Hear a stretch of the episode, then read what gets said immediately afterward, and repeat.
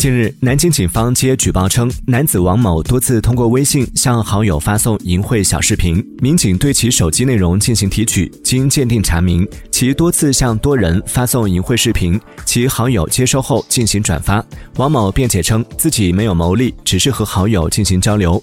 目前，王某等五人已被行政拘留。律师提醒：发送四十个以上淫秽视频，即使没有牟利，也属于违法行为。